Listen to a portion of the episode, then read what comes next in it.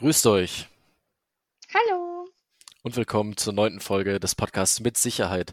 Wir sind der studentische Podcast der Außen- und Sicherheitspolitischen Hochschulgruppe Heidelberg und hier sprechen einerseits Leo und andererseits Amelie, hi. und der Titel dieser heutigen Folge lautet Söldnertum und militärische Privatisierung. Schnee von gestern oder Zukunft des Krieges?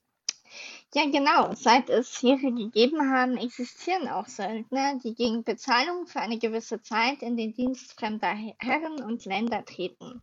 Der Ruf der Söldner hat sich seit der Antike eigentlich nicht wesentlich verändert, aber sie sind auch heute noch anzutreffen und werden, zwar unter anderen Vorzeichen, auch immer noch eingesetzt. Die Verwendung von Söldnern wurde vor allem nach dem Ausbruch des Ukraine-Krieges und der Einbeziehung und auch der Verbrechen der Wagner-Gruppe dort medial bekannt. Dieses Interesse an Söldnergruppen hat sich mit dem Ausbruch und der Revolte der Wagner-Gruppe und der offenen Opposition ihres Chefes Prigoschin gegen Putin im Sommer 2023 noch verstärkt. Da fragen wir uns, was sind eigentlich Söldner? Vor welchen rechtlichen und politischen Hintergründen agieren sie? Und wer sind die wichtigsten Akteure und vor allem auch die kritischen Schauplätze dieser verdeckten Szene? Und ich denke, es ist erstmal zu Beginn relativ wichtig zu, zu etablieren, was eigentlich die, äh, ich sag mal, die epistemologischen Rahmenbedingungen äh, unserer, unserer Fragestellung sind, damit man auch begreifen kann, über was wir überhaupt sprechen, wenn wir über Söldner sprechen. Und äh, das ist relativ ähm, viel gefächert. Also man kann den Begriff weit anwenden. Er ist ja generell generell ähm, umstritten in der privaten Militärindustrie. Ist natürlich auch ein Begriff, den man sehr gerne aus dem aus dem Weg geht. Ein Label, das man nicht sehr gerne trägt. Ähm, was man aber auf jeden Fall unterscheiden kann, sind äh, tatsächliche private Militärfirmen im äh, englischen ähm, in der englischen Sprache als PMCs, also Private Military Companies bezeichnet. Das sind Firmen, die tatsächlich direkte Kampfdienste äh, anbieten, beziehungsweise taktisch direkt ähm, unmittelbar relevante Kampfdienste, also auch zum Beispiel die Ausbildung von, äh, von Streitkräften. Es gibt aber auch äh, den sogenannten ähm, Combat Service. Der Combat Service, ähm, und das geht dann zusammen mit dem Combat Service Support, sind sind äh, militärische Dienste, die ähm, auch eben ja militärische Dienste sind, aber keine, die direkt ähm, in den Kampf eingreifen. Also einerseits der Combat Service ist operationelle Unterstützung, vor allem durch Informationssammlung, aber auch Informationsverbreitung. Das kann dann auch zum Beispiel äh, in Richtung Propaganda gehen, ähm, cyberkriegerische Mittel. Ähm, das ist also noch ein etwas direkterer Eingriff tatsächlich in den militärischen Verlauf eines, eines Konfliktes. Und der Combat Service Support ist tatsächlich die äh, logistische ähm, Unterstützung. Das heißt, es geht um Nahrungsmittel, um medizinische Versorgung, um den Transport von Soldaten, auch um die äh, ja, ähm, die, die, die, die, ähm, die Gebäudeverwaltung etwa. All das muss ja irgendwie hochgezogen werden. Äh, klassischerweise haben das Militärs mit eigenem Personal gemacht. Ähm, heutzutage ist das alles sehr stark an private Firmen ausgelagert. Ähm, wir werden uns aber heute primär auf die sogenannten PMCs oder PMFs, also private Militärfirmen, konzentrieren, die tatsächlich ähm, Dienste leisten, die man ähm, mit dem, dem Kampfdienst von Soldaten vergleichen kann, weil hier einfach die, die höchsten moralischen ähm, Problematiken eine Rolle spielen im Vergleich zu, wer liefert den Soldaten das Essen, machen das andere Soldaten oder, oder irgendwelche, irgendwelche Firmen. Es gibt auch noch die Unterscheidung zwischen wirklich Söldnern und PMCs. Das ist aber eine fließende Unterscheidung. Ähm, PMCs, ähm, private Militärfirmen, bezeichnen sich selten selbst als Söldner, weil das eben ein sehr negativ konnotierter Begriff ist. Äh, es gibt aber in der wissenschaftlichen Forschung eine teilweise aufgegriffene ähm, Bezeichnung von privaten Militär, von einer bestimmten Gruppe von privaten Militärfirmen als Söldnerfirmen, nämlich solche, die wirklich äh, direkt inklusive Luftwaffe, Bodenarmee, ähm, direkte Militärdienste mit eigenem Kommando für Auftraggeber ausführen, während dann äh, PMCs, private Militärfirmen, die ähm, limitiertere ähm, militärische Kampfhandlungen ausführen, wie beispielsweise Personenschutz ähm, und keine gesamten Operationen, dann tatsächlich als PMCs bezeichnet werden. Ähm, wir werden uns aber allgemein äh, hier auf diese äh, gesamte Gruppierung ähm, als PMCs oder private Militärfirmen ähm, beziehen, weil dieser Söldnerbegriff einfach ähm, ein, ein schwieriger ist. Ich glaube, das ist aber auf, auch eine wichtige Debatte, den, äh, den zu führen, weil damit natürlich ähm, auch äh, ja, große moralische ähm, Probleme ähm, verbunden sind, also moralische Fragen, inwiefern denn die Privatisierung des Militärs eine, eine schwierige Sache ist und eine, die man aufhalten muss. Absolut. Und äh, in dem Rahmen ist natürlich auch interessant, äh, sich anzuschauen, welche juristische Pro Probleme insbesondere im Völkerrecht die Existenz von äh, Söldnertruppen darstellt. Diese Frage von Söldneraktivitäten oder PMC-Aktivitäten löst schon lange eine polarisierte Reaktion aus. Während einige ziemlich vehement für ein generelles Verbot von Söldneraktivitäten eintreten, behaupten andere, dass Söldner gemäß dem Völkerrecht keine unterschiedliche Behandlung erfahren sollten. Viele Einwände gegen Söldneraktivitäten waren insbesondere in der zweiten Hälfte des 20. Jahrhunderts mit der Sorge verbunden, das Recht postkolonialer Staaten auf Selbstbestimmung zu wahren. Diese Perspektive spiegelte sich auch in den Formulierungen der Vereinten Nationen wider, die den Einsatz von Söldnern als Mittel zur Verletzung der Menschenrechte und zur Behinderung der Ausübung des Rechts der Völker auf Selbstbestimmung verurteilen. Bis vor kurzem konzentrierte sich die juristische Betrachtung hauptsächlich auf die Frage der Söldner, also der Mercenaries wirklich.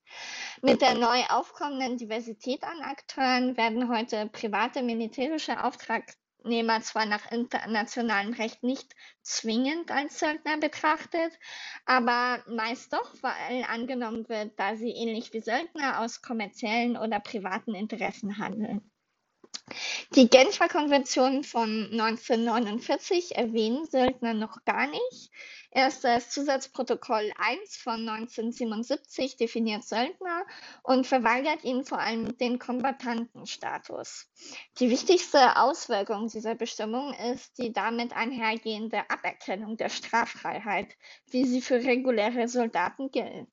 Das heißt, dass Söldner auch wegen des Mordes an Soldaten vor Gericht gestellt werden können.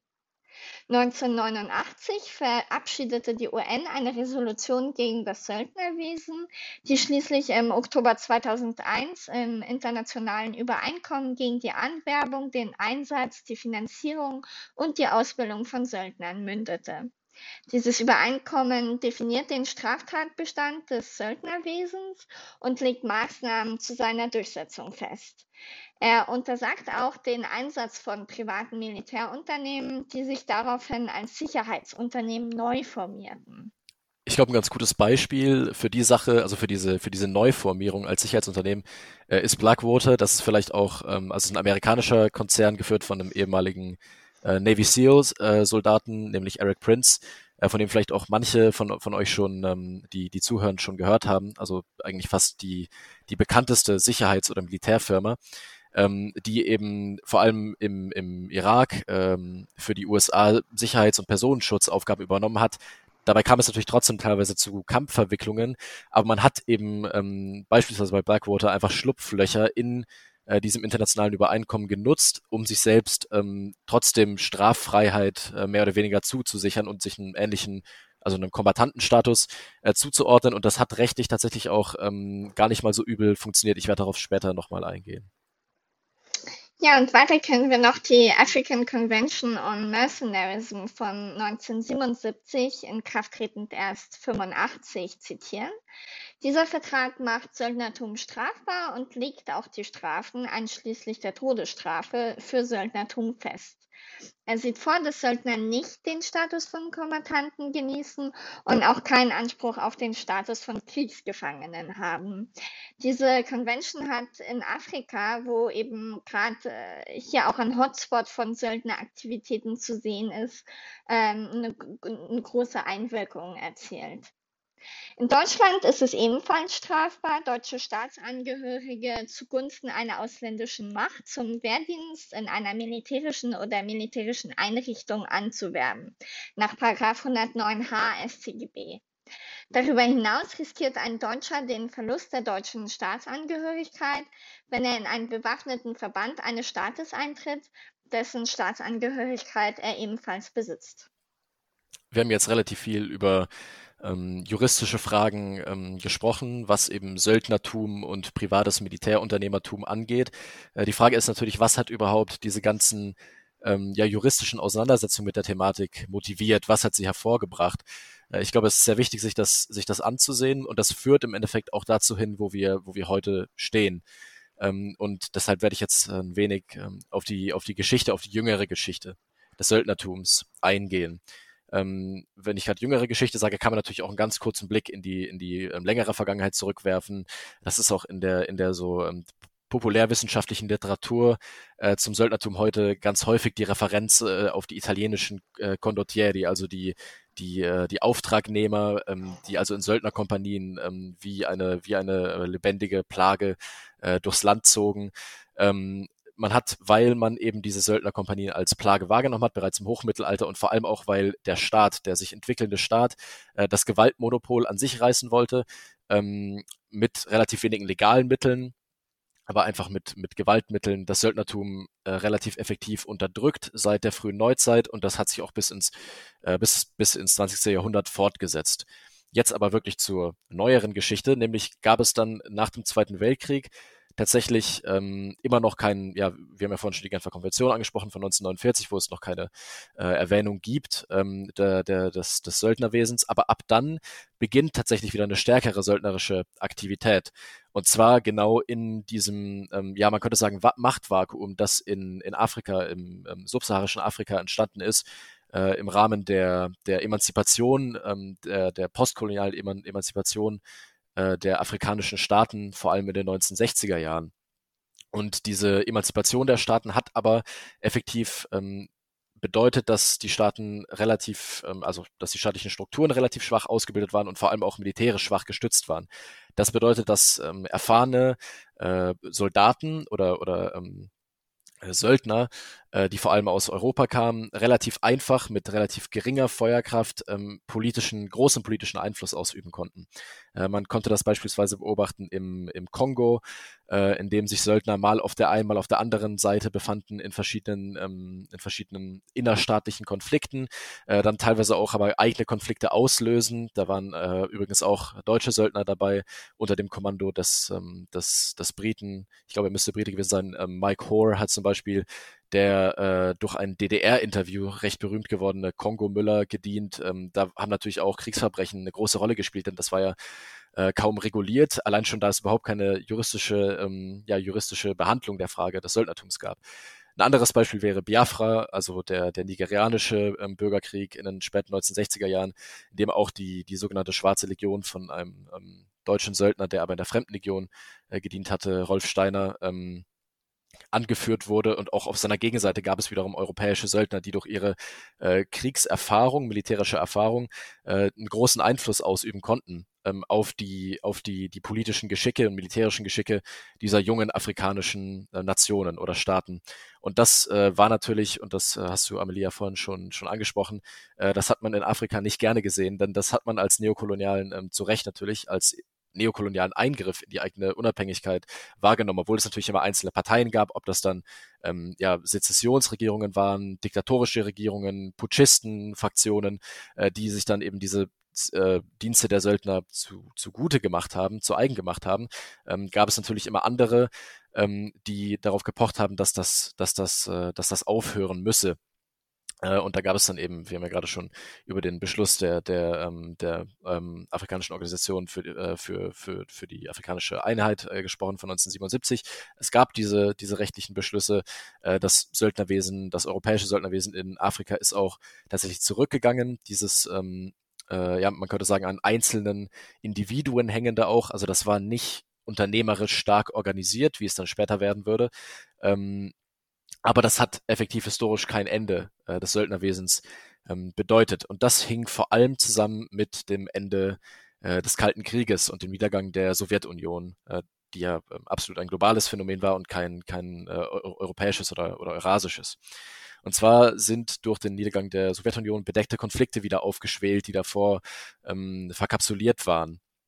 Das äh, hängt dann auch wieder zusammen mit einer allgemeinen äh, mit einer Theorie der internationalen Beziehungen des, des Neo-Medievalism oder, oder sozusagen des, des, äh, der neumittelalterlichen internationalen Strukturen, der auf Hadley Bull, ich glaube aus den 70er Jahren, ähm, zurückgeht und der eben beschreibt, dass es ähm, vor allem nach dem Ende des, äh, des Kalten Krieges, aber auch schon im Kalten Krieg, eben bei Hadley Bull, ähm, zu einer Aufweichung staatlicher Strukturen kam, zu einer oder kommt nach wie vor zu einer regionalen Integration der Staaten statt einer grenzenfokussierten Nationalstaatlichkeit, zu einer hohen Bedeutung von NGOs und Firmen und eben auch zu einem militärischen äh, Liberalismus.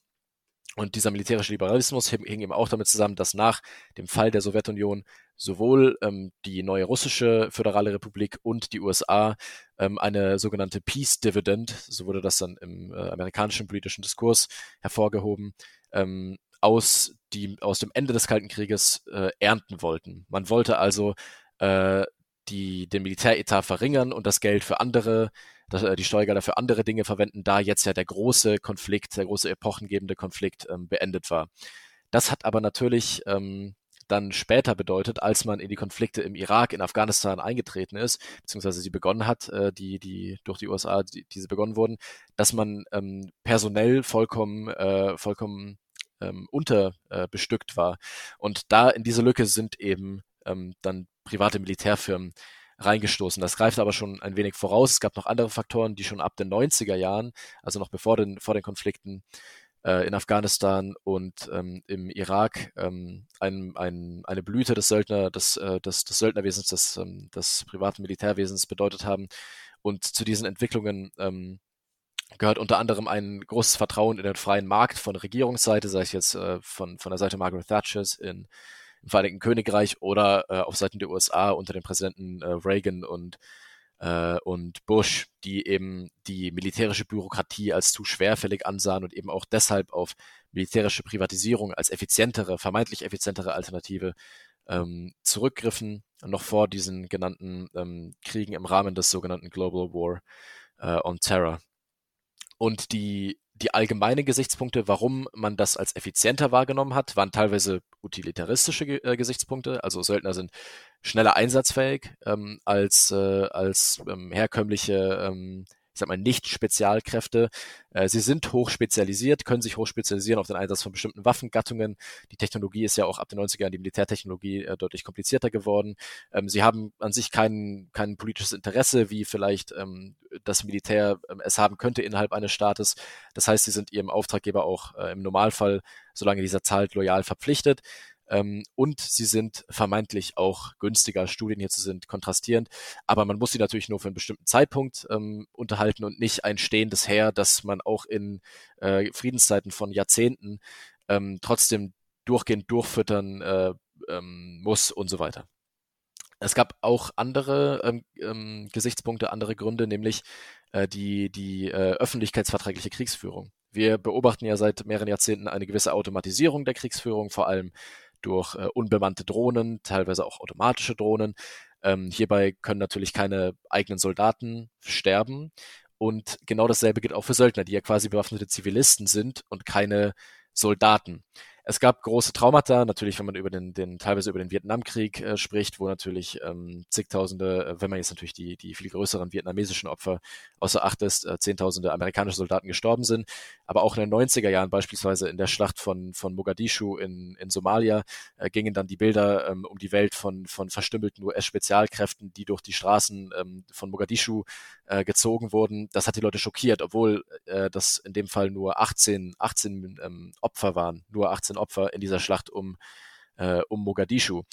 Es wird also offensichtlich, dass es einen großen Vorteil davon gibt, wenn die Leute, die kämpfen, beispielsweise für die USA, ganz einfach auf keiner Liste auftauchen und in keinem Fernseh, ähm, Fernsehprogramm und dementsprechend gar nicht an die Öffentlichkeit gelangen, weil sie überhaupt keine Angehörigen des US-Militärs sind. Äh, das sind also Leute, deren Tod im Endeffekt unbemerkt bleibt und so äh, ist genau das gleiche wie mit, äh, Militä mit automatisierter Militärführung. Es viel einfacher in einen Konflikt einzugreifen, ohne die Aufmerksamkeit der Öffentlichkeit zu strapazieren und auch den Willen der Öffentlichkeit, diesen militärischen Konflikt, diesen Eingriff mitzutragen, zu strapazieren. Ähm, um nochmal ein wenig zurückzugreifen, denn das ist eigentlich der, ähm, der, äh, der, der Paukenschlag in der Geschichte des ähm, Militär, ähm, des privaten Militärunternehmertums, der personell bedingt eigentlich bis heute oder zumindest in den letzten Jahrzehnten äh, die gesamte ähm, interpersonelle Struktur, die gesamten Netzwerke der privaten Militärunternehmen äh, festlegte oder ankündigte, nämlich äh, das Ende des Apartheid-Regimes in Südafrika und äh, durch dieses Ende äh, wurde der Wehretat massiv verringert. Davor Südafrika hat vor allem in äh, Südwestafrika massiv äh, Krieg geführt, die eigene Bevölkerung auch äh, unterdrückt, dementsprechend dafür hohe militärische Mittel benötigt. Ab ähm, 1990 aber nun ähm, eben nach Ende des Apartheid-Regimes diese militärischen Mittel massiv gekürzt. Es sind also wahnsinnig viele kriegserfahrene, hochtaugliche, also äh, südafrikanische Soldaten sozusagen frei geworden. Und es gab dann einen, Militä einen, einen militärunternehmerischen Anstoß ähm, von einem südafrikanischen Offizier, äh, der diese, der, der gemeinsam dann auch mit britischen SAS, also Special Air Service, also britischen Soldaten, äh, Spezialsoldaten, ähm, eine Militärfirma gründete, so äh, genannt Executive Outcomes, und mit dieser Militärfirma effektiv in Sierra Leone und in äh, Angola tatsächlich mit einer Privatarmee inklusive Luftwaffe strukturiert nach dem Vorbild der südafrikanischen Armee, da eben die gesamten Soldaten ex-südafrikanische Soldaten waren, dort ähm, Feldzüge führte, gewissermaßen für die, Angol äh, für die angolische Regierung und die Regierung in Sierra Leone jeweils gegen ähm, jeweils gegen äh, Rebellengruppen, die teilweise äh, tatsächlich von den USA gestützt wurden, auch noch von der südafrikanischen ähm, Regierung. Man könnte hier, das ist auch umstritten, aber auch von einem tatsächlich äh, pro äh, national Selbstbestimmungseinsatz dieser Söldnergruppe Executive Outcomes sprechen. Also sehr moralisch, ähm, sage ich mal, ist das sehr umstritten. Wenn man es aber rein faktisch betrachtet, äh, kann man sagen, dass Executive Outcomes das erste Beispiel dafür ist, dass eben eine ähm, private Militärfirma seit dem oder Militärkompanie seit dem Mittelalter wieder entscheidend Kriege äh, gewann für ähm, Kunden. Südafrika verbot dann äh, Executive Outcomes, dementsprechend löste sich äh, die Firma ähm, auf. Äh, sie hatte auch mit einer gewissen Auftragslosigkeit zu kämpfen, was auch interessant ist. Ähm, darüber werden wir vielleicht später nochmal sprechen. Aber die ähm, Personen, die hier agiert hatten, vor allem führende Offiziere, äh, führende Unternehmer, wenn man so will, ähm, verzweigten sich weiter in, in, in neue Tochterfirmen, beispielsweise in Sandline. Ähm, Sandline hatte, hatte ähm, einen militärischen, militärischen Auftrag in Papua-Neuguinea, der allerdings scheiterte schon 1997. Ähm, der, der gescheiterte ähm, Coup in Äquatorialguinea 2004 durch Simon Mann war auch ähm, eben von einem, nämlich von Simon Mann, also von einem Ex-Executive äh, ähm, in die Wege geleitet und durchgeführt äh, Aegis Defense, ähm, einer der größten äh, privaten Militärunternehmen, die im Irakkrieg äh, mit den USA einen Vertrag schlossen, äh, wurde auch geführt von Ex-Executive Outcomes ähm. Es entstand also durch diese, durch diese, ähm, durch diese Auflösung des amerikanischen, äh, des, des südafrikanischen ähm, Militärs ein globales Söldnernetzwerk, ähm, dessen Aufschwung dann äh, durch die Stützung der USA äh, im Irak auf PMCs abgesichert wurde. Ähm, und damit wurde die, die, die neue historische Bedeutung von privaten Militärunternehmen äh, eigentlich, ähm, eigentlich abgesichert.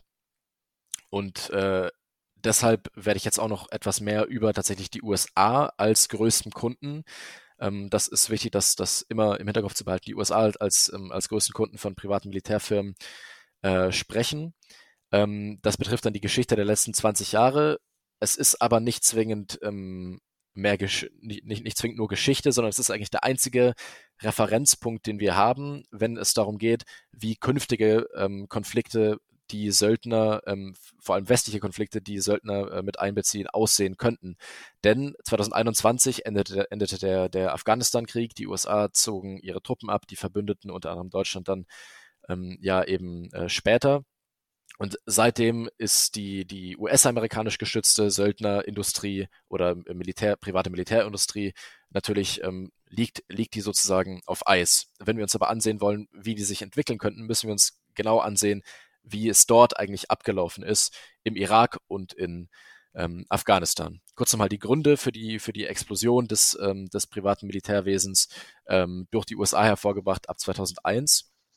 Es war einerseits die Restrukturierung der US-Armee. Ich habe gerade schon von der Peace Dividend gesprochen.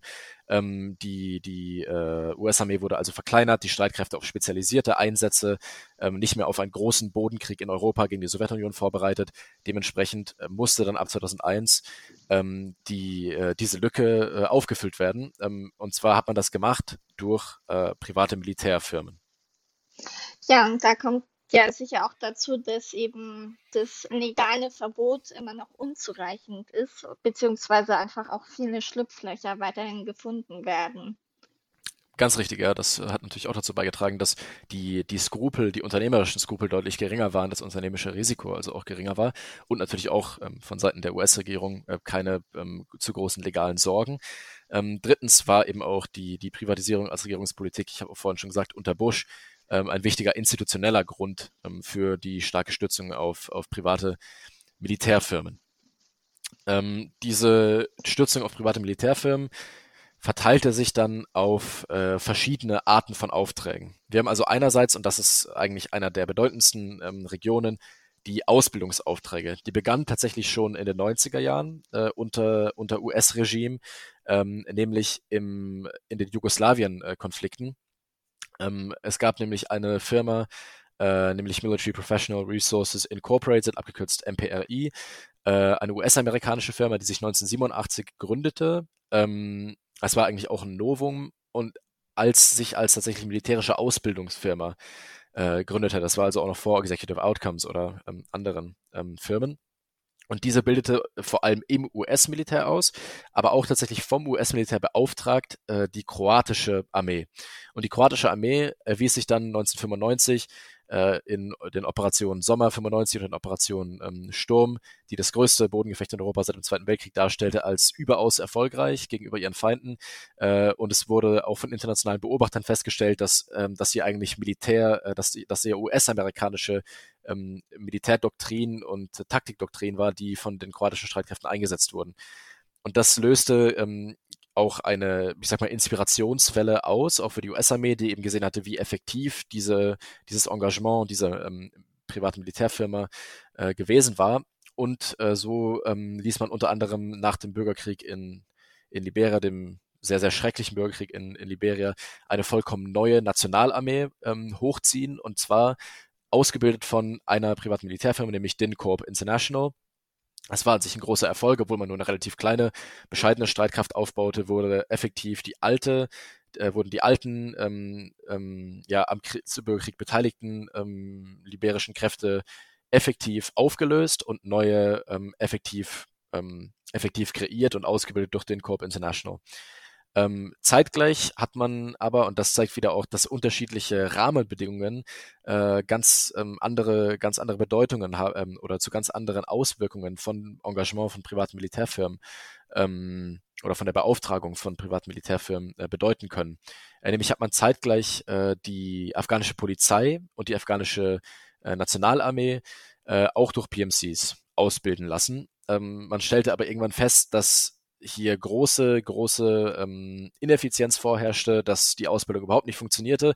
Und so beendete man äh, hier dann, ähm, also man, das heißt die USA, beendete dann dort ihre Verträge und übergab diese Aufgabe dann an die US-Armee, aber auch teilweise an Verbündete. Deutschland hat da ja auch vor allem bei der Ausbildung der Polizei eine wichtige ähm, Rolle gespielt. Also die Ausbildungsaufträge ähm, haben sich teilweise als sehr erfolgreich erwiesen, teilweise auch als, ähm, als, als Risiko, sich hierbei auf private Militärfirmen zu verlassen. Aber natürlich sind das keine direkten Militäreinsätze. Also keiner dieser Ausbilder hat äh, sozusagen einen Schuss auf Feinde abgefeuert für die USA.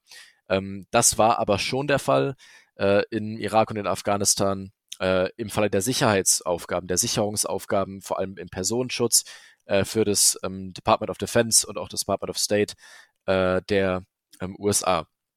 Ich habe ja vorhin schon gesagt, dass Blackwater sich ähm, unter anderem dadurch auch äh, sozusagen von der Söldnergesetzgebung ähm, distanziert oder eben hier ein Schlupfloch gefunden hat, dass sie sich als Personenschutzfirma ähm, nicht als off nicht als offensive Kriegsfirma sozusagen äh, Militärfirma ähm, definiert haben.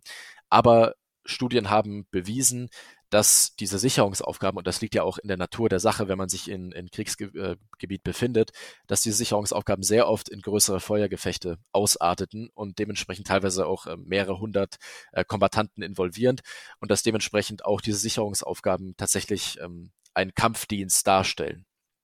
Das Ausmaß ähm, dieser also direkten militärischen äh, Involvierung, Einbindung von ähm, Söldnerfirmen, von privaten Militärfirmen in US-amerikanische Kriegsführung in Afghanistan und, und Irak. Ähm, das war ja vor allem sozusagen stabilisierende Kriegsführung, die am Ende, die am Ende scheiterte. Äh, das Ausmaß war sehr bedeutend. Ähm, bedeutender, als man sich das vielleicht vorstellt. Wir haben ab 2009 ähm, im, in, in Afghanistan und im Irak tatsächlich eine höhere Todesrate von ähm, sogenannten Contractors, also sozusagen Auftragnehmern, militärischen Auftragnehmern, privaten Zivilisten, bewaffneten Zivilisten, eine höhere Todesrate von solchen als von US-Soldaten. Ähm, und in Afghanistan ähm, konnte man sogar feststellen, dass etwa 70 Prozent der Einsatzkraft äh, des Personals, ähm, das von den USA dorthin geschickt wurde, äh, dass 70 Prozent ähm, Contractors waren. Auftragnehmer und keine Soldaten. Davon waren natürlich sehr, sehr viele, wie ich vorher schon gesagt habe, ähm, für Logistik zuständig, für Informationen und nur etwa 12 Prozent waren tatsächlich bewaffnete, äh, für Sicher Sicherungsaufgaben bewaffnete PMCs. Ähm, aber das ist trotzdem äh, eine sehr hohe Anzahl, 12 Prozent. Äh, und diese sind auch bis zum Abzug 2021 tatsächlich ähm, nur angestiegen. Es gab hier große Probleme. Also das war kein Prozess, der, der ähm, der sehr gut geölt verlief. Es gab große Probleme der Integration, der Zusammenarbeit der PMCs mit der US, ähm, mit dem US-Militär. Ähm, die PMCs haben teilweise enge Verbindungen zu afghanischen äh, Kriegsherren, Warlords gehabt, teilweise auch zu den Taliban direkt, wo dort auch ihre Leute ähm, äh, angeheuert. Es gab dementsprechend auch häufige Berichte von Friendly Fire. Man hatte keine gescheite Kommunikation, sodass ähm, man teilweise nicht die Unterstützung von PMCs anfordern konnte. Insgesamt war die, die Unzufriedenheit im US-Militär groß mit den PMCs, aber ähm, nicht nur das, sondern auch die Unzufriedenheit der Öffentlichkeit, vor allem der irakischen Öffentlichkeit, war sehr unzufrieden. Äh, da es keinen legalen Rahmen im irakischen Recht äh, gab für, ähm, für, die, für den Einsatz von privaten Militärfirmen. Ähm, und es gab dann beispielsweise 2007 auch ähm, ja, äh, Verletzungen ähm, von, äh, von Zivilisten, äh, im Endeffekt Mord an Zivilisten ähm, durch äh, private Militärfirmen, beispielsweise ähm, am sogenannten Niso Square Massacre, wo 14 ähm, erschossene ähm, Zivilisten äh, beklagt wurden, äh, die angeblich eine, eine, eine, eine Gefahr für den zu schützenden Konvoi, für, äh, für den von Blackwater angestellten zu schützenden Konvoi dargestellt hätten. Bis 2015 wurde dieses Personal tatsächlich unter Straffreiheit ähm, gestellt, weil es eben keine Bindung im irakischen äh, Gesetz gab. Ähm, Joe Biden ließ äh, dann eine Verurteilung einleiten. Trump hat diese Blackwater-Söldner ähm, äh, Contractors allerdings wiederum ähm, begnadigt. Und das hat natürlich, all dieser Prozess hat äh, dem Image der USA, dem Bild der USA im Nahen Osten natürlich alles andere als, äh, als etwas Gutes getan. Die, äh, dieser Skandal, dieses Niso Square äh, Massaker, hatte auch das Vertragsende von Blackwater ähm, zur Folge. Der Chef Eric Prince ließ allerdings ähm, auch inklusive des Personals teilweise ähm, ganz einfach äh, neue Firmen äh, gründen, bewegte sich auch eher in Richtung Nahen Osten, ähm, nahm also ähm, Aufträge ähm, als Klient von, von neuen Auftraggebern an. Äh, eine interessante Entwicklung ist hierbei ähm, eben ähm, die, die, äh, die Nicht-Exklusivität der USA als Auftraggeber, gleichzeitig aber auch eine teilweise Monopolisierung und der Zusammenschließung von, äh, von Nachfolgerfirmen von, von Blackwater mit anderen zu sehr großen Firmenkomplexen. Die Frage bei solchen, bei solchen ähm, ja, Verletzungen von Militärrecht äh, ist natürlich auch immer, inwiefern das eine Söldner- oder Privatmilitär exklusive Problematik ist. Es gab ja genauso Gewalt durch ähm, US-Soldaten an Zivilisten oder an Kriegsgefangenen, beispielsweise äh, im, im Abu Ghraib äh, ähm, wo es ja diese, diese schrecklichen ähm, Bilder auch im Internet äh, einzusehen gibt. Ähm, und das ist ja nur einer von vielen Fällen, in denen US-Soldaten ähm, und Soldatinnen äh, Kriegsverbrechen begangen haben. Das wird aber im öffentlichen Diskurs häufiger mit Söldnern in Verbindung gebracht. Das hängt mit alten Stereotypen zusammen. Die Gefahr ist aber natürlich die, dass diese Menschen rechtlich schwerer zu belangen sind als US-Soldaten. Ähm, genau aufgrund solcher Kontrollprobleme ähm, mit privaten Militärfirmen ähm, bemühte sich allerdings ähm, die US-Regierung und die US-Armee um eine Einhegung solcher, solcher Problematiken, unter anderem durch eine bessere Integration der privaten Militärfirmen in die Kommunikationsstrukturen der US-Armee äh, oder des US-Militärs. Dadurch wurde eben eine, ähm, eine optimalere ähm, Kooperation in in Einsätzen tatsächlich auch viel besser möglich. Man integrierte gleichzeitig auch ähm, diese PMCs in Überwachungsstrukturen deutlich effektiver. Äh, und zwar lief das ähm, zunächst auch über eine andere PMC, nämlich Aegis Defense, über die ich vorhin schon gesprochen habe, ähm, die also auch äh, von Executive Outcomes eine Tochterfirma mehr oder weniger sind. Ähm, und das wurde dann äh, weiterhin ähm, optimiert. Äh, bis man um das Jahr 2010 herum eigentlich an einem Punkt angelangt war, in dem äh, sämtliche ähm, Truppenbewegungen ähm, und so weiter auch von PMCs ähm, äh, den, dem US-Militär, den, den, regulären Truppen bekannt waren ähm, und auch überwacht werden ähm, konnten. Und äh, dementsprechend äh, war dann das, äh, das US-Militär, die, die Offiziere auch deutlich, ähm, deutlich zufriedener als mit dem Einsatz von, von PMCs zu Beginn des Konfliktes. Äh, das regelt natürlich nicht sämtliche, sämtliche humanitären Fragen, aber es gab auch äh, eine stärkere legale Integration, die dafür natürlich ähm, wichtig ist. Ja, und seit 2010 gibt es ja auch den International Code of Conduct, der durch NGOs und Regierungen, darunter auch die USA, ausgearbeitet wurde und auch die dazugehörige International Code of Conduct Association. Die Teilnahme in dieser Association oder auch das Respektieren dieses Codes ist zwar freiwillig, aber gerade dadurch, dass, der, dass die USA als weltweit größten Kunden von PMCs diesen als notwendig für neue Verträge mit PMCs äh, sieht, ist er sehr breit etabliert worden. Es ist auch ähm, sozusagen Produkt der partiellen Anerkennung der Legitimität von PMCs als Nichtsöldner durch verschiedene NGOs und Staaten.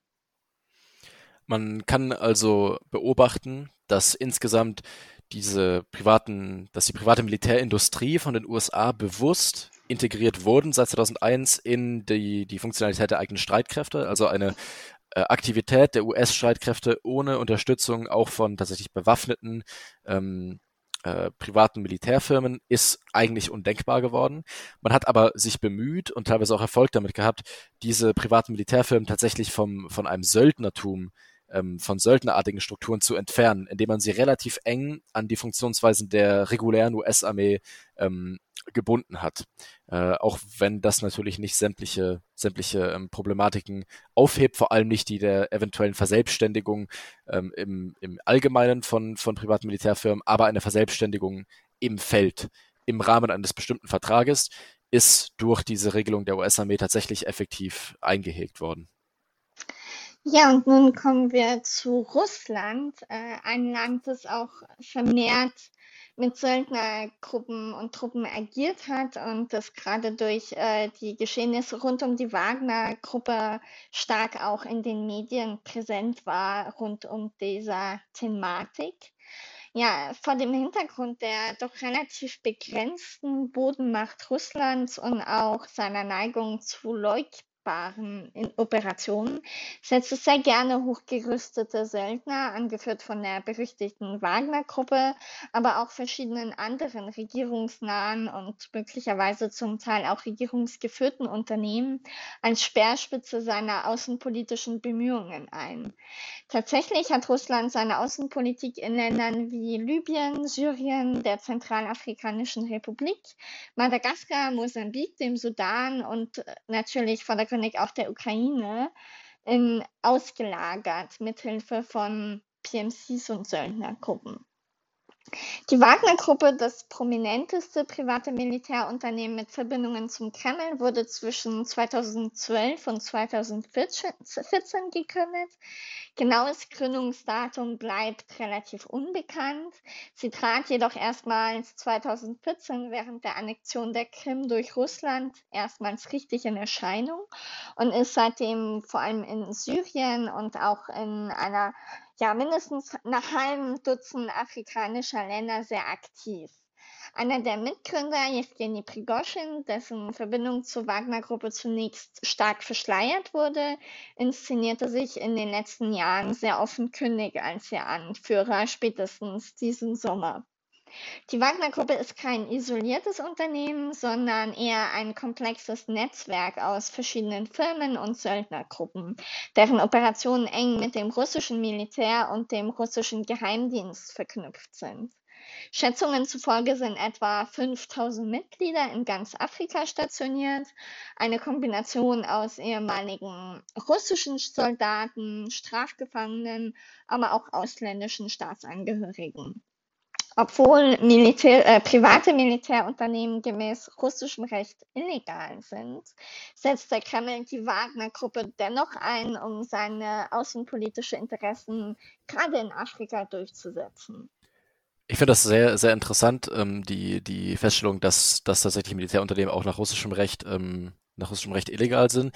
Äh, wir haben ja gewissermaßen ähm, in, in anderen Ländern, auch in westlichen Ländern, ähnliche Vorkehrungen, trotzdem dann wiederum Einsätze durch legale Schlupflöcher und so weiter.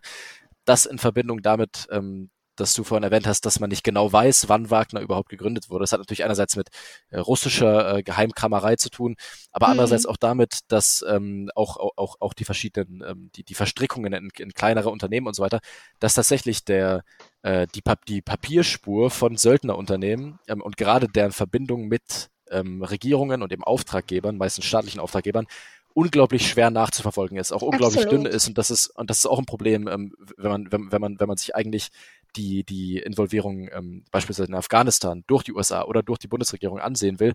Ähm, und da gab es auch ähm, oft Beschwerden vom US-Kongress oder von anderen parlamentarischen Organen darüber, dass die Regierungen tatsächlich auch hier äh, leichter einer Überwachung ausweichen können, mhm. als im Falle ähm, von regulären Truppen. Das ist auch eine Problematik, wobei das in Russland äh, das ungenaue Gründungsdatum wahrscheinlich auch damit zusammenhängt, dass, ähm, dass der gesamte Regierungsapparat äh, und vielleicht auch das Parlament ähm, eigentlich ganz, ganz einverstanden damit sind, dass das nicht nach außen dringt. Äh, aber allgemein, glaube ich, ist die, ist die Problematik klar. Ähm, was macht aber Wagner eigentlich, eigentlich genau, wenn sie schon so mysteriös auftreten? Muss man ja irgendwo sehen können, was genau passiert. Ja, man kann das ähm, relativ gut, gut unterteilen. Also die Dienstleistungen sind sehr vielfältig und passen sich meistens einfach den Bedürfnissen der Auftraggeber an. Die Auftraggeber können Rebellengruppen sein, Regime, aber auch Staaten. Die Finanzierung erfolgt dabei von direkten Zahlungen bis hin zu Rohstoffkonzessionen und äh, hat auch dazu geführt, dass die Wagner-Gruppe sehr viel Vermögen ansammeln konnte. Ja, Wagner-Truppen werden unter anderem in Kampfeinsätzen eingesetzt, um zum Beispiel afrikanischen Regierungen bei der Bekämpfung von Rebellengruppen zu unterstützen. Gleichzeitig wurden sie aber auch für den umgekehrten Zweck eingesetzt, also um Rebellengruppen beizustehen. Des Weiteren fungiert Wagner als Sicherheitsdienst für gefährdete Regimes, indem sie Sicherheits- und Ausbildungsunterstützung bereitstellen. Man hat ja auch äh, in äh, den, den Medien ganz gut mitgekommen, vor allem wenn man, wenn man teilweise auch äh, auf, auf, äh, auf Telegram oder so unterwegs ist, dass Wagner auch als Desinformationsfirma eigentlich aktiv ist. Das ist ja. auch das, was wir ganz zu Beginn besprochen hatten.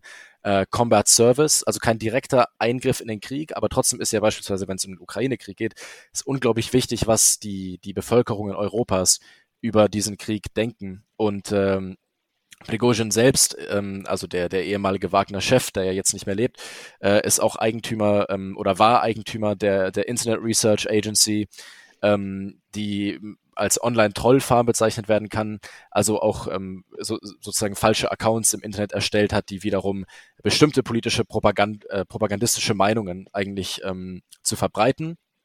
Ähm, und äh, das ist wiederum verbunden mit, mit, mit, mit anderen Firmen, äh, mit anderen Assoziationen, die auch teilweise unter US-Sanktionen stehen, ähm, denen die, die, der nachgewiesen ist, dass sie Propagandamaßnahmen vornehmen. Aber das sind alles nur Arme, Arme von Wagner. Also man sieht hier auch, dass, ähm, dass, äh, das private Mil oder das Militärfirmen wie beispielsweise Wagner, das Söldnergruppen, äh, auch verschiedene, verschiedene ähm, Niveaus an äh, an Militärdiensten leisten können. Also nicht einen direkten Kampfdienst, sondern gleichzeitig eben auch solche Desinformationsdienste. Äh, Eigentlich, man könnte fast schon sagen, cyberkriegerische Dienste.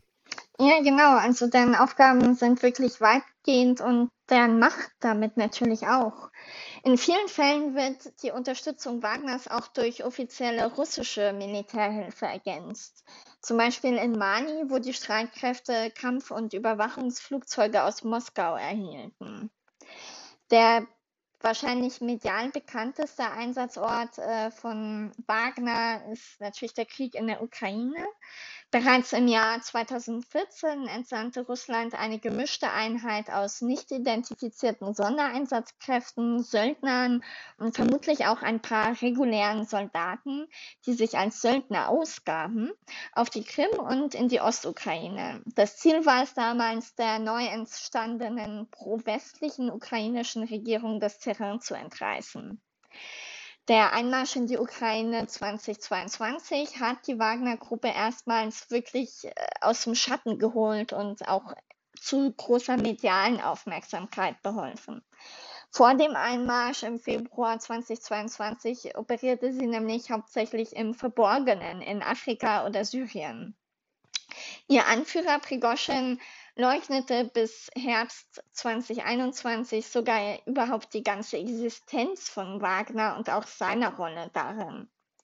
Schätzungen zufolge verfügte in der Ukraine die Wagner-Gruppe von etwa 50.000 Mitarbeitern. Davon waren ca. 10.000 Auftragnehmer und 40.000 Streiflinge, die vom Unternehmen rekrutiert worden waren. Im August erklärte ein US-Beamter, dass fast die Hälfte der 20.000 russischen Soldaten, die seit September in der Ukraine getötet worden waren, Angehöriger der Wagner-Truppen in Bachmut waren. Im Juni veröffentlichte andersrum ein relativ hochrangiger Kommandeur mit dem Spitznamen Marx also manchmal fühle ich mich ja echt wie in einem Film. Ähm, auf einer Messaging-App Telegram sogar eine Erklärung, laut der etwa 78.000 Kämpfer von Wagner am Krieg in der Ukraine beteiligt gewesen sein sollen, wobei fast drei Viertel von ihnen verurteilte Straftäter waren.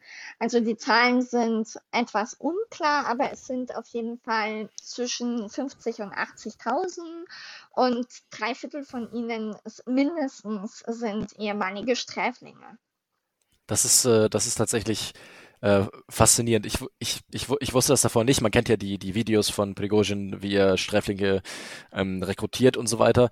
Aber das ist auch ungewöhnlich für, ähm, für, für Söldnerfirmen, das, das zu machen eigentlich. Also auch vor allem das Ausmaß und dann auch ähm, das Ausmaß der, wir wissen ja auch jetzt nicht, wie die Zahlen stimmen, ähm, ob wirklich die Hälfte der getöteten Soldaten im, im, im August äh, wirklich ähm, Wagner-Söldner waren, aber das würde das ja erklären, denn Sträflinge zu rekrutieren, ist ja, ähm, ist ja ein, ein, hohes Risiko eigentlich. Man muss ja davon ausgehen, dass diese Leute militärisch gesehen, vielleicht im Umgang mit Waffen eine gewisse Erfahrung haben, aber militärisch gesehen vollkommen unerfahren sind und dementsprechend auch mehr oder weniger Kanonenfutter darstellen. Das ist ein starker Kontrast zu ähm, westlichen ähm, PMCs, die im Normalfall fast nur aus, ähm, aus, aus Elite-Einheiten ihre, ihre bewaffneten Leute rekrutieren. Also sehr, sehr, sehr, sehr spannend, der, der Kontrast hier zwischen, zwischen äh, den USA und Russland.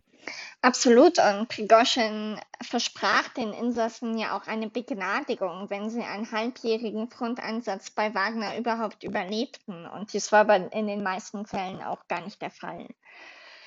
Ja, und äh, Wagner und vor allem Prigoschin mit Wagner begann auch langsam die russische Führung, insbesondere das Verteidigungsministerium, zu kritisieren. Prigoschin erhob unter anderem Vorwürfe gegen hochrangige russische Militärführer, darunter auch den Verteidigungsminister Sergei Shoigu und den Generalstabschef Valery Gerasimov. Er warf ihnen Korruption und Unfähigkeit vor, die zu schweren Rückschlägen auf den Schlachtfeldern in der Ukraine geführt haben sollen. Das waren ja auch Videos, die, ähm, die im Internet äh, rum, rumgingen, kursierten ähm, von, von, von Prigozhin, wie, wie er sich äh, sehr, sehr wütend, teilweise auch vor, ja. vor, vor, vor Bergen an, an Leichen von Wagner-Kämpfern, ja. ähm, darüber, darüber ähm, besch beschwert, dass er eben nicht äh, genug Unterstützung bei der Einnahme der Stadt Bachmut ähm, in der Ostukraine durch äh, das russische Militär bekommen hätte, äh, nicht genug Munition, nicht genug, ähm, nicht genug logistische Unterstützung.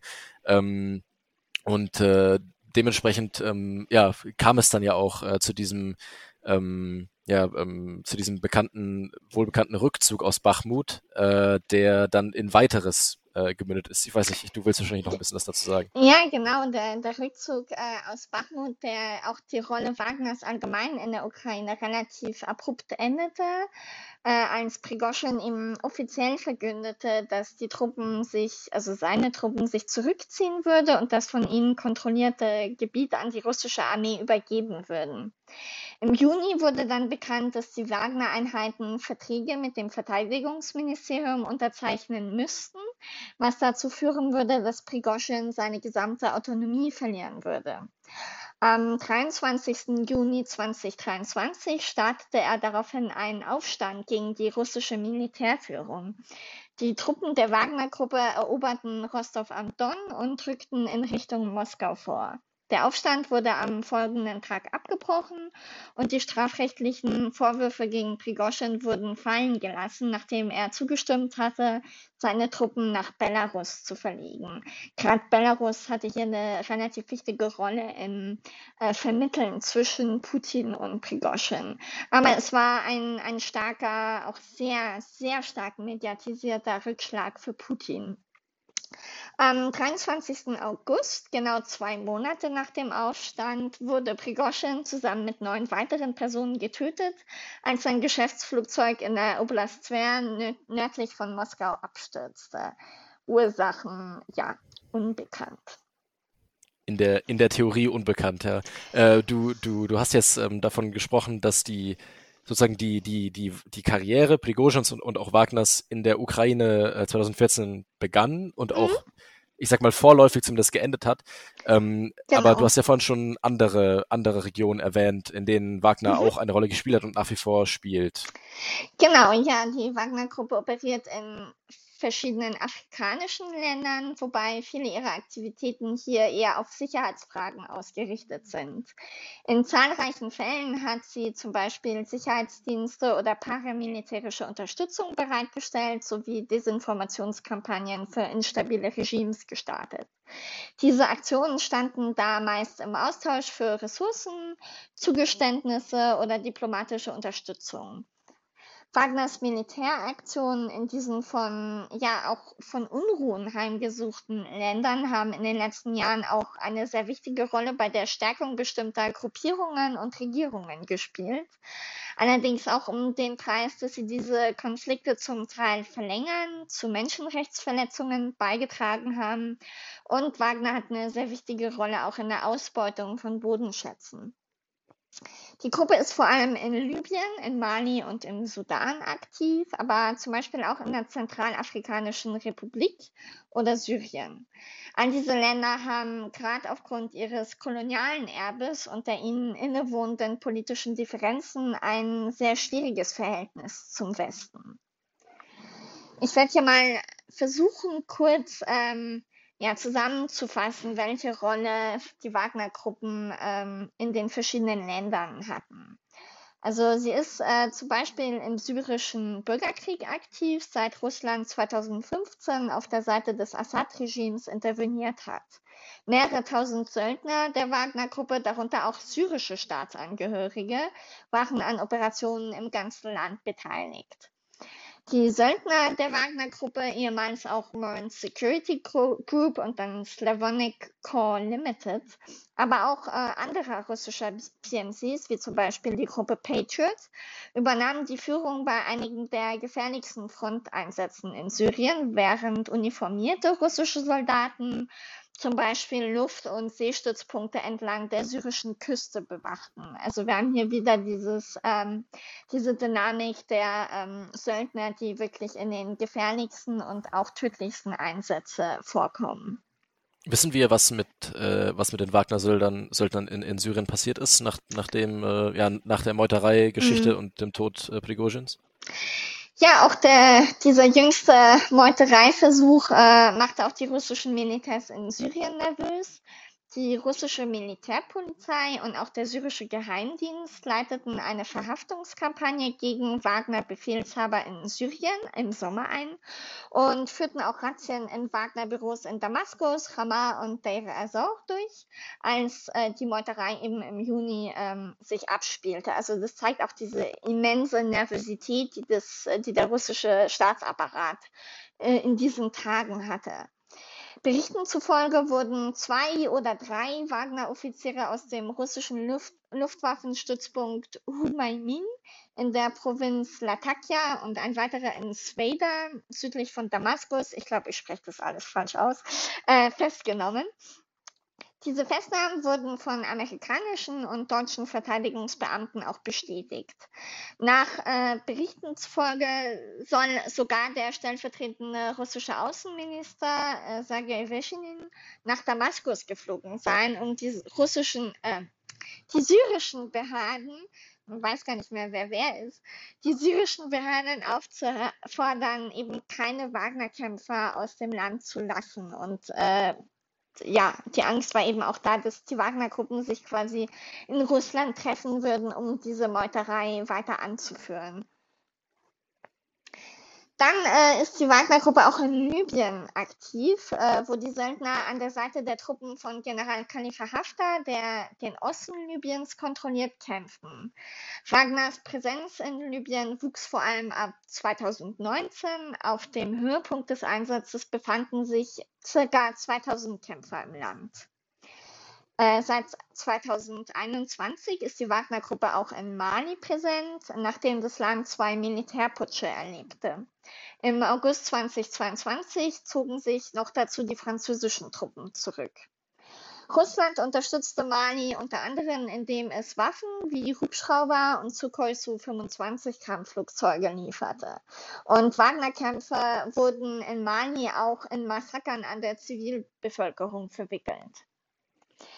Im Sudan war Wagner bereits vor dem aktuellen Zerwürfnis zwischen der sudanesischen Armee und den schnellen Eingr also den RSF ähm, schnellen Eingreifstruppen in militärische Söldnertätigkeiten für Khartoum verwickelt. Äh, Wagner ist tatsächlich seit 2017 im Sudan aktiv und bildet unter anderem sudanesische Truppen aus, ähm, bewacht aber auch Bodenschätze und unterdrückte Demokratieprozesse Proteste und Gegner im Auftrag der Regierung von Präsident Omar al-Bashir. All dies im Austausch für sehr lukrative Goldminenoperationen und Goldexporte nach Russland. Wagner hatte eben hier vor allem eine sehr signifikante Rolle in der Niederschlage der Proteste, die schließlich zum Sturz von Präsident Omar al-Bashir führten und auch zu den Unruhen äh, seit einem halben Jahr. Russland hat auch Beziehungen zu dem paramilitärischen Anführer General Mohammed Hamdan Dagalo, benannt als äh, Hemeti, geknüpft. Seit April 2023 führt eben Hemeti die bewaffnete Rebellion gegen die sudanesischen Streitkräfte an und er gibt zu, dass seine Truppen auch von Wagner ausgebildet wurden. Analysten gehen davon aus, dass die Gruppe auch Munition und Treibstoff an Hemeti liefert. In der Zentralafrikanischen Republik äh, sind im Jahr 2018 etwa 1000 Wagner-Soldaten eingedrungen, um die Regierung von Präsident Faustin Archange Touadera gegen Angriffe der Rebellen auf die Hauptstadt Bangui zu verteidigen. Als Gegenleistung erhielten die Wagner-Verbände wohl uneingeschränkte Abholzungsrechte und die Kontrolle über die lukrative Goldmine Ndasima. Die Gruppe übernahm die Aufgaben des Personenschutzes für Touadera und unterstützte auch hier die Ausbildung der Armee der Zentralafrikanischen Republik, um sie unter anderem auf mögliche Putschversuche vorzubereiten. Russland lieferte auch hier Waffen, also man sieht hier wieder die ähm, ja, indirekte Unterstützung auch von, äh, vom russischen Staatsapparat. Ähm, sie lieferten unter anderem 1500 leichte Waffen und führten Schulungen durch. Wagner-Kämpfer waren auch hier wieder an der Zivilbevölkerung verwickelt. Diplomaten und Beamten schätzen die Zahl der Wagner-Kämpfer in der ZDR auf etwa eineinhalbtausend, doch wird erwartet, dass diese Zahl auch noch steigen wird. Dann haben wir schließlich ähm, Burkina Faso. Äh, Im August 2018 unterzeichnete es nämlich ein militärisches Kooperationsabkommen mit Russland. Der Putsch im September 2022 wurde auch von Menschen gefeiert, die russische Fla äh, Flaggen schwenkten in Burkina Faso. Im Dezember behauptete der ghanaische Präsident, dass Wagner in Burkina Faso an der Nordgrenze Ghanas operiere. Das ist wahrscheinlich, ähm, oder das ist vielleicht gar nicht so unwahrscheinlich. Wir können das natürlich nicht mit, äh, mit Sicherheit sagen, aber es ist ja eine mhm. ähnliche Mechanik wie in der äh, zentralafrikanischen ähm, Republik, dass man, genau. dass man genau. sich gewissermaßen stützen will gegen eventuelle Putschversuche im Falle von Burkina Faso gegen, gegen den, den immer gefährlicher werdenden Dschihadistenaufstand.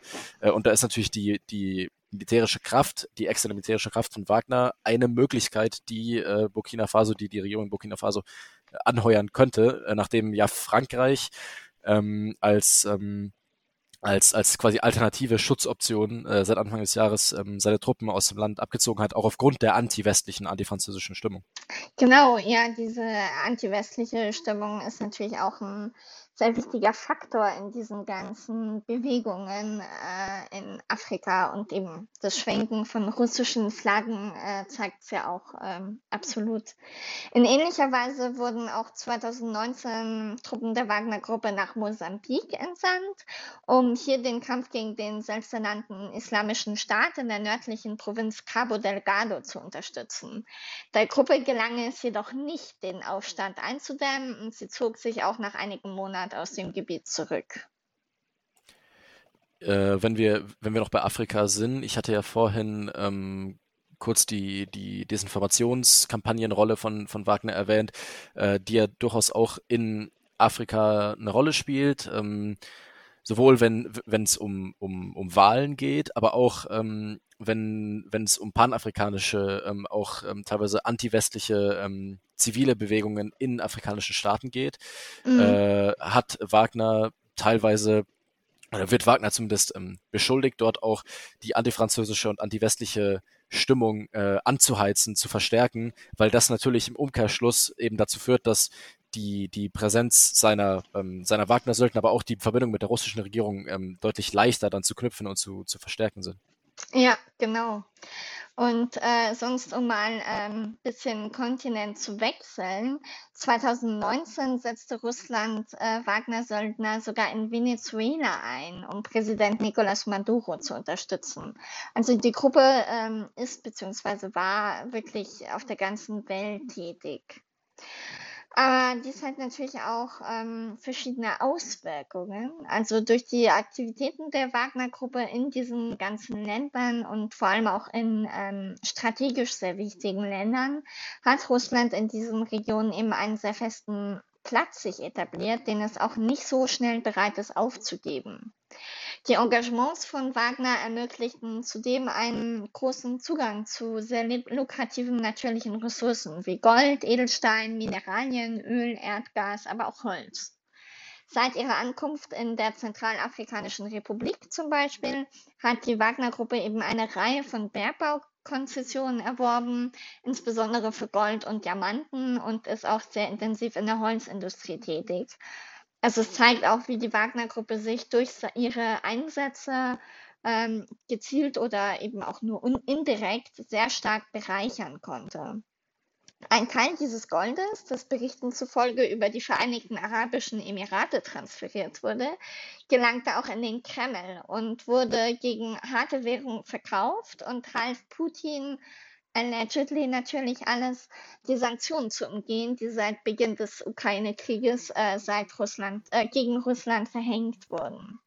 Wovon du sprichst, sind ja eigentlich ähm, natürlich mit Einwilligung der jeweiligen Regierungen, aber, aber starke, mm. Neokol starke neokoloniale ähm, Eingriffe. Ähm, Absolut. Ähm, die, die kann man natürlich dem, dem Westen auch vorwerfen. Die, die antifranzösische Stimmung beispielsweise ist ja auch nicht gänzlich unbegründet, aber trotzdem ist dieser mhm. russische, dieser russische Neokolonialismus ähm, eine problematische Sache, aber es gibt ja auch noch viel direktere, äh, viel direktere Vorwürfe gegen, gegen Wagner, ähm, vor allem wenn es, wenn es um Menschenrechtsverletzungen geht. Ja, genau, das Engagement von Wagner in Afrika hat äh, in einigen Fällen wohl zu sehr schwerwiegenden Menschenrechtsverletzungen geführt und auch die regionale Unsicherheit dadurch verschärft. In Libyen zum Beispiel wurden Wagner-Truppen, die während der Tripolis-Kampagne 2019 an Seite der libyschen Nationalarmee kämpften, beschuldigt, außergerichtliche Tötungen begangen zu haben und auch Landminen in zivilen Gebieten platziert zu haben. Wagner-Truppen operierten auch in denselben Gebieten wie UN-Friedensmissionen in der Zentralafrikanischen Republik und gefährdeten somit auch die Fähigkeit der Vereinten Nationen, Zivilisten zu schützen. Im, September, zwei, äh, Im Dezember 2021 warf die EU auch ähm, der Gruppe schwere Menschenrechtsverletzungen, einschließlich Folter und außergerichtlicher, summarischer oder willkürlicher Hinrichtungen und Tötungen vor, sowie destabilisierte Aktivitäten in der ZAR, Libyen, Syrien und der Ukraine vor. Und in Mali wurden ja auch äh, sehr viele Menschenrechtsverletzungen ähm, äh, der Gruppe vorgeworfen, unter anderem auch mit schrecklichem Bildmaterial. Es ist auch äh, weiteres Videomaterial aufgetaucht äh, zur Ukraine, das angeblich einige der Aktivitäten zeigt, äh, die ja, zu Wagners auch sehr beunruhigenden Ruf in der Ukraine beigetragen haben. Im November 2022 zeigte zum Beispiel ein Video, wie ein ehemaliger Wagner-Auftragnehmer mit einem Vorschlaghammer zu Tode geprügelt wurde, nachdem er angeblich auf die ukrainische Seite geflohen und wieder gefasst worden war. Trotz öffentlicher Empörung und auch Forderungen nach einer Untersuchung drückte der Kreml, ja, sagen wir mal, er drückte ein Auge zu. Ähm, dann stellen sich natürlich gerade nach dem Tod auch von Prigoschins äh, sehr viele Fragen bezüglich der Zukunft der Wagner-Gruppe, die ja gerade in Afrika einfach immensen Einfluss und Reichtum gewonnen hat. Dazu gibt es leider nur sehr, sehr vage Informationen und das sind alles nur Mutmaßungen. Erste Hinweise aus Russland deuten zum Beispiel darauf hin, dass russische Beamten die Aktivitäten der Wagner-Gruppe in Afrika weiterhin für sehr wertvoll halten, aber eine offizielle Integration dieser Kämpfer und ihrer Aktivitäten unter russischem Kommando anstreben. Nach Prigoschins Tod äh, wird auch die Frage eben nach der Zukunft des Imperiums im Gesamten äh, lauter. Kreml-Sprecher Dmitri Peskov konnte oder wollte sie nicht beantworten, das weiß man natürlich immer nicht, und äh, flüchtete sich in die Argumentation, dass es nach russischem Gesetz ja sowieso gar keine Privatarmee geben dürfte. Ein Teil der Kämpfer ging nach der Meuterei ja nach Belarus und dort sollen sie nach Angaben des dortigen Machthabers Lukaschenkos auch erstmal bleiben, unter anderem um die belarussische Armee auszubilden. In Russland gehen viele Beobachter davon aus, dass das Ende der Wagner-Truppen auch ähm, einfach besiegelt ist jetzt. Ähm, Im Podcast der Novaya Gazeta Europe äh, sagte zum Beispiel die Journalistin Olga Romanova, dass es eigentlich das Ende von Wagner sei. Also ähm, sie können zwar versuchen, so viel sie möchten, aber ähm, es sei nun mal das Ende. Darüber hinaus sei äh, Wagners Erbe auch bereits vor Prigoschins Tod aufgeteilt worden. Also zum Beispiel gab es verschiedene Privatarmeen und andere PMCs wie Redout, die anfingen aktiv zu rekrutieren. Ähm, auch andere Militärunternehmen wie ähm, Convoy oder Patriot äh, könnten nun an die Stelle von Wagner treten.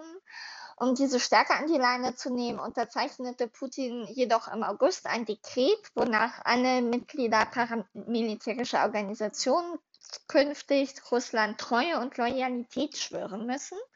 Und überdies geloben müssten, die Befehle der Kommandeure und der Vorgesetzten sehr strikt zu befolgen.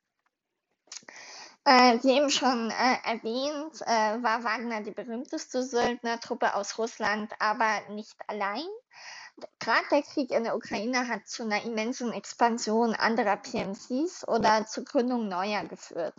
Unter anderem Gazprom, ein sehr großer Russ russischer Ölkonzern, der, glaube ich, spätestens seit der Energiekrise uns allen bekannt ist, hat selber auch mehrere PMCs. Anfang dieses Jahres äh, gründete es zum Beispiel Gazprom Neft Security, um Öl- und Gasförder- und Lagerstätten, insbesondere in der Arktis, zu schützen. Möglicherweise bemüht sich auch dieses Unternehmen um die Gunst von Putin, indem es weitere nichtstaatliche Streitkräfte schafft, auf die er sich verlassen könnte. Andere kürzlich vorgestellte Gazprom-Einheiten, wie zum Beispiel Potok, haben auch schon in der Ukraine mit der russischen Armee gekämpft. Also diese wirklich explosionsartige Ausbreitung von im Grunde genommen privaten Armeen trägt nicht nur das Schlachtfeld in der Ukraine, sondern könnte auch nach dem Tod Prigoschins immer noch Auswirkungen haben. Wir haben viel über, über die USA und über, über Russland gesprochen. Ähm, wir sind jetzt quasi am, am Ende des, des Teils über Russland angekommen, wie auch, oder, oder, oder des Teils über Wagner, wie, wie, wie auch ähm, Wagner an sich, ähm, zumindest äh, temporär oder offiziell äh, zu einem Ende, zu einem Ende gekommen ist. Äh, und zwar durch einen versuchten Putsch, und das ist tatsächlich kein, ähm, kein exklusives ähm, Phänomen, genauso wenig wie die, wie die neokolonialen Ambitionen, die mit Wagner äh, verbunden waren und mit, äh, mit, mit den Wagner-Söldnern nach wie vor verbunden sind. Wenn man ein bisschen zurückschaut. Ähm, wir wollen jetzt ähm, zum, zum Ende hin doch mal ein bisschen einen globaleren Ausblick geben, weil wir uns jetzt vor allem auf diese zwei äh, großen Mächte, Russland und die USA, fokussiert haben ähm, und dann auch nochmal etwas zusammen ähm, zusammenfügen, ähm, inwiefern, äh, inwiefern äh, eben das Söldnertum auch problematisch ist, was es aber für Chancen bietet, rein strategisch, ähm, strategisch gesehen und mit welchen Gefahren das ähm, verbunden ist, vor allem äh, aus moralischen Gesichtspunkten. Zurück aber zu diesem neokolonialen Putsch, äh, den ich gerade erwähnte, äh, nämlich 2004 fand er statt, angeführt von äh, Simon Mann, den ich vorhin schon erwähnt hatte, ähm, einem ehemaligen Executive Outcomes Söldner. Seine Rolle dort ist ein wenig unklar, wird auch immer wieder angestritten, dass er wirklich dort eine hohe Rolle bekleidet hätte. Er selber drückt sich darüber aber relativ, relativ selbstbewusst aus. Ähm, 2004 organisierte er tatsächlich einen Putsch in dem kleinen westafrikanischen Stadt, Staat äh, Äquatorial. Ähm, Guinea. Nämlich sollte der Präsident dort von ihm abgesetzt werden. Er flog dafür mit äh, 69 anderen bewaffneten ähm, Söldnern äh, über Simbabwe ähm, nach Äquatorialguinea, um dort äh, einen Putsch durchzusetzen, wurde aber in Simbabwe gefangen genommen, festgesetzt und dann auch interniert und an Äquatorialguinea ausgeliefert. Der Coup, äh, Coup schlug also fehl. Was steckte aber hinter diesem Coup, äh, der ja fast schon äh, filmreif anmutet, wenn man an, an Filme wie beispielsweise ähm, Dogs of War denkt äh, und der vor allem auch an die, die Epoche der, ähm, man könnte sagen, draufgängerischen, aber durchaus auch ähm, verbrecherischen, unkontrollierten europäischen Söldner in Afrika in den 1960er Jahren äh, denkt. Der Hintergrund des Coups oder des, des Putschversuches war ähm, wahrscheinlich tatsächlich einer, äh, ein, ein, ein relativ britischer, eventuell auch spanischer. Die äquatorialguineische ähm, Regierung warf äh, Spanien, der ehemaligen Kolonialmacht, tatsächlich vor, ähm, Kriegsschiffe vor der Küste auf, äh, auflaufen ähm, haben zu lassen, um den Coup zu unterstützen. Spanien ähm, streitet das ab, allerdings äh, mit sehr wasserundichten ähm, Begründungen. Simon Mann selbst verweist immer wieder auf die Rolle von dem Sohn Margaret Thatchers, nämlich äh, Mark Thatcher und anderen britischen Regierungsbeamten, die ihm persönlich eine Unterstützung zugesprochen hätten, ihn jetzt aber im Falle seiner, ähm, seiner Gefangenschaft dann im Stich gelassen hätten. Man weiß nicht genau, was dahinter steckt. Fakt ist aber, Äquatorialguinea ist der drittgrößte Ölproduzent, äh, Erdölproduzent Afrikas, dementsprechend sehr bedeutend. Und nachdem sich eine spanische Firma in den 80er Jahren zurückzog aus dem Ölgeschäft, ist das quasi ein amerikanisches Monopol dort geworden.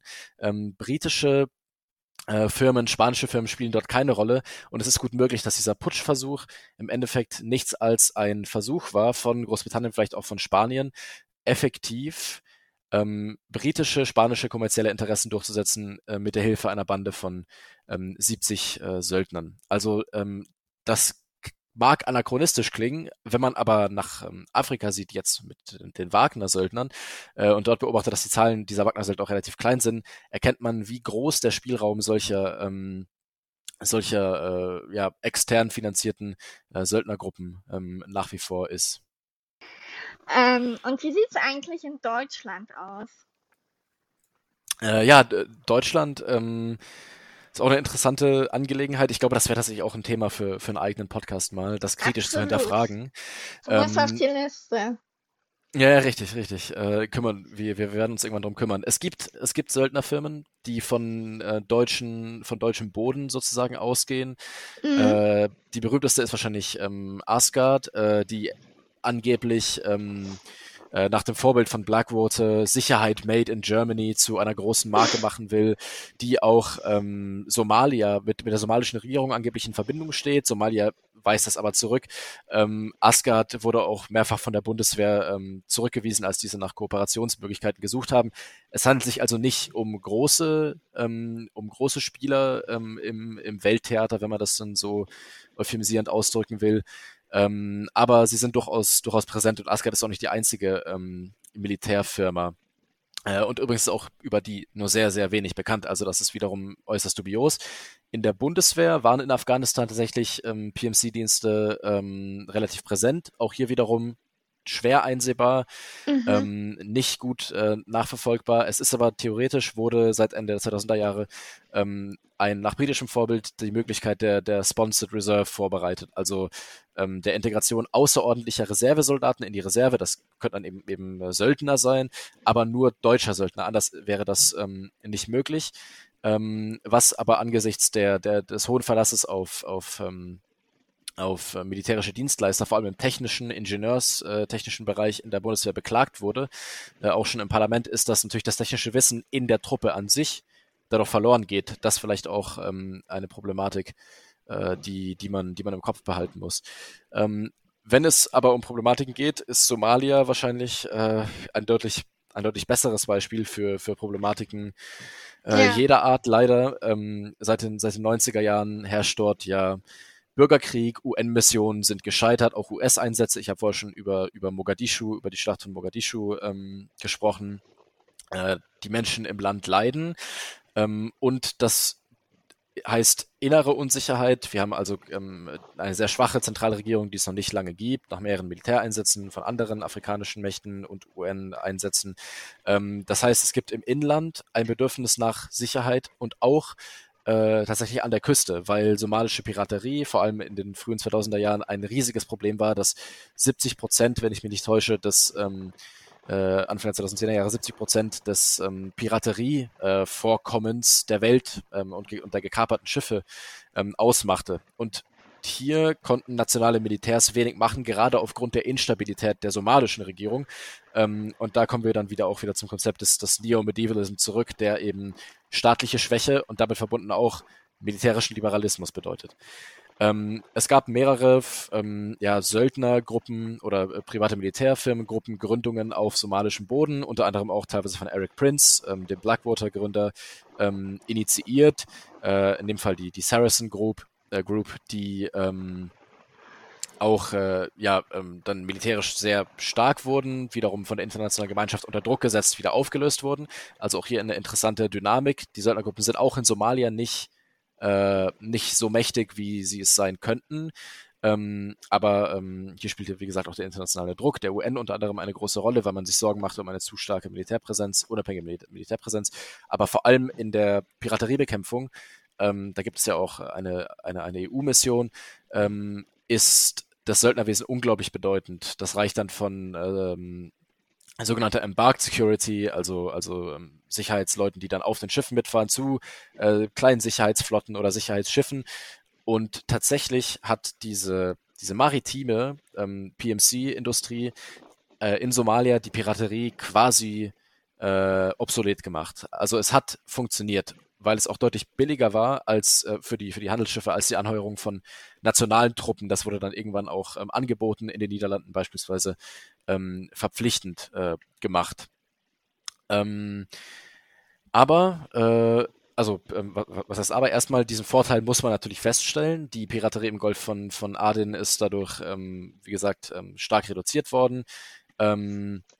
aber natürlich hat äh, das Söldnerwesen in in, in Somalia auch äh, einen großen Nachteil, äh, nämlich dass die, die ethische Ausbildung der, der PMCs nach wie vor auf vollkommen auf freiwilliger Basis ähm, geschieht, dementsprechend auch Menschenrechtsverletzungen häufig sind. Die Kontrolle in Somalia ist natürlich unglaublich schwach. Es gab auch ähm, Firmen, beispielsweise die kanadische ähm, PMC ähm, Somcan, die dafür bekannt war, ähm, im Endeffekt äh, Fischereilizenzen äh, zu verkaufen, also auch hier wieder quasi sich Konzession zu erwerben dafür, dass sie illegale Fischerei verhindert haben. Ähm, aber dieses, diese Firma wurde dann im Endeffekt einfach nur zu einer einzigen Erpressungsmaschinerie gegenüber der Regierung, die sie ursprünglich, ich glaube, das war die Regierung von Puntland, die sie ursprünglich angeheuert hatte. Ähm, das auch, also ein großes Problem, sozusagen die Verselbstständigung von, von Gewalt ähm, für Profit das man in Somalia gut beobachten kann. Und ich habe ja vorhin über Saracen äh, geredet. Das Militärpotenzial in der Region steigt und durch so eine Auflösung, wie beispielsweise von Saracen, bleiben natürlich auch bewaffnete, unbezahlte Kämpfer zurück, die wiederum, ähm, ich sag mal, sich eigene Konflikte schaffen könnten, um eigenen Profit zu machen. Das ist eine große Problematik. Dann haben wir auch noch die Sadat Defense, ein türkisches Privatunternehmen, das offiziell Beratung, Logistik und Schulungen im Bereich Militär und Sicherheit bietet. Kritiker behaupten auch, dass das Unternehmen verdeckte Operationen im Auftrag von Präsident Recep Tayyip Erdogan durchführt. Es gibt Berichte zum Beispiel, dass Sadat in Konflikten wie Syrien und Libyen aktiv sei und eine Rolle bei der Unterdrückung des Putschversuchs gegen Erdogan im Jahr 2016 gespielt haben soll. Ja, wir, wir, wir sehen also, es äh, ist ein sehr, sehr globales Phänomen. Also wir ja. reden von russischen ähm, oder russisch gesteuerten Einsätzen in Afrika. Wir reden aber auch von unabhängiger Söldnerindustrie, die sich selbst entwickelt, wie Somalia. Das ist quasi eigentlich der, der, ähm, der beste Beobachtungsraum äh, für, die, für die freie Entwicklung dieser, dieser Industrie. Ähm, aber auch von der Türkei ist das nicht unabhängig.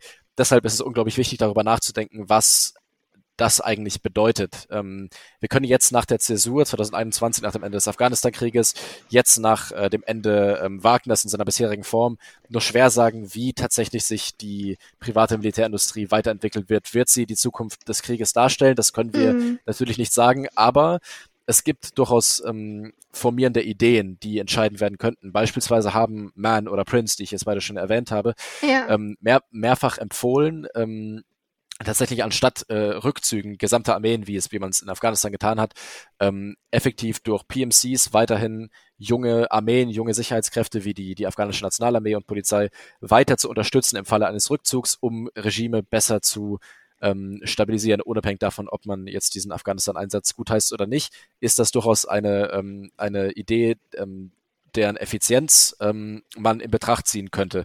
Das gleiche gilt auch für äh, die Rolle von, von privaten Militärunternehmen als mögliche, ähm, als mögliche Friedenstruppen, als mögliche äh, mhm. äh, Peace, Peacekeepers, die schon mehrfach in den Raum gebracht wurden, um die UN äh, zu stärken, um ähm, die UN unabhängig von nationalen Streitereien und so weiter zu machen. Das war vor allem Diskussionspunkt, als Executive Outcomes in den 90er Jahren eben so erfolgreiche Operationen durchführte.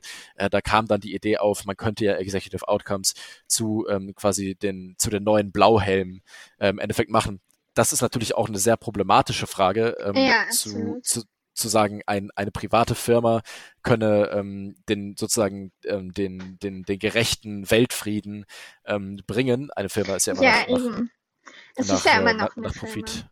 Richtig, richtig, nach, nach Profit ausgerichtet. Äh, aber ähm, äh, die, die, die Idee ist vorhanden und es wurde dazu auch wissenschaftlich publiziert. Sich damit auseinanderzusetzen, ist also, mhm. also ähm, wichtig.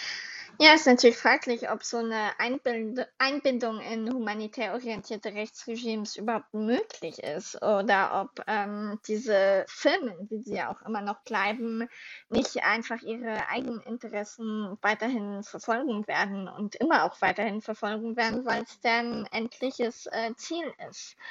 Und in diesem Rahmen kann man sich auch fragen, ob ähm, ja diese Dynamik von Firmen, die Krieg ähm, machen, nicht auch irgendwo ähm, Krieg auch verstärken könnte oder Konflikte auch verlängern könnte, weil deren Endziel ist es ja, so viel Profit wie möglich, also auch so viel Krieg wie möglich zu haben. Und äh, es ist wirklich eine komplizierte Frage.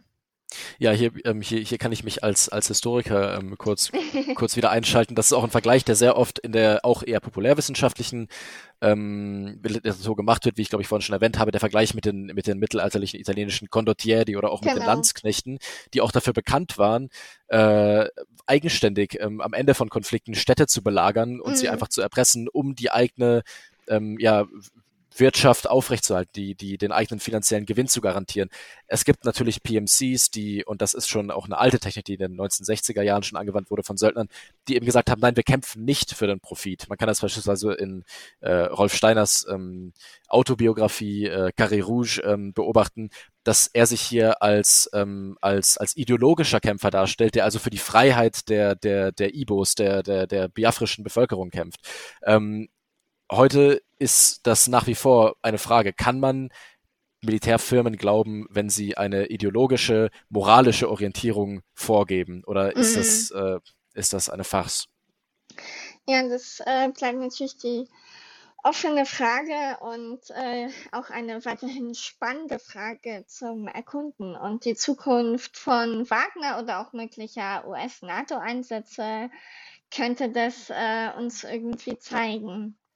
Ja, und äh, nach dieser doch etwas äh, lang gerietenen Folge, es tut uns leid, aber unsere Begeisterung für das Thema war nun mal nicht zu bändigen äh, und auch die Begeisterung, euch endlich wieder, ähm, nun ja, nicht zu hören, aber zu euch zu sprechen nach einer etwas längeren Pause. Deswegen haben wir diesmal auch auf äh, unserer geliebten Rubrik, Rubrik ähm, Sicherheitspolitik auf dem Campus ähm, ja, verzichtet. Und äh, werden euch aber dafür das nächste Mal umso spannendere sicherheitspolitische Geschichten auf dem Campus erzählen.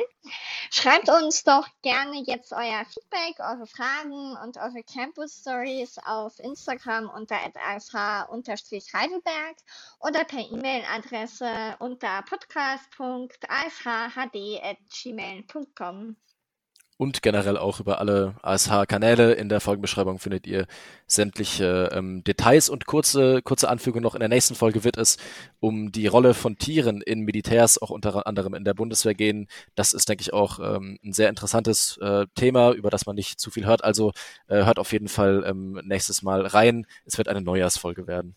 Genau, eine kleine ähm, festlich gestimmte Folge mit Glühwein und ähm, Tannenbaum oder vielleicht mit einem kleinen Krater nach den Neujahrsfestivitäten. Das werden wir sehen. Wir freuen uns auf jeden Fall auf euch und bis dahin. Tschüss. Macht's gut. Servus.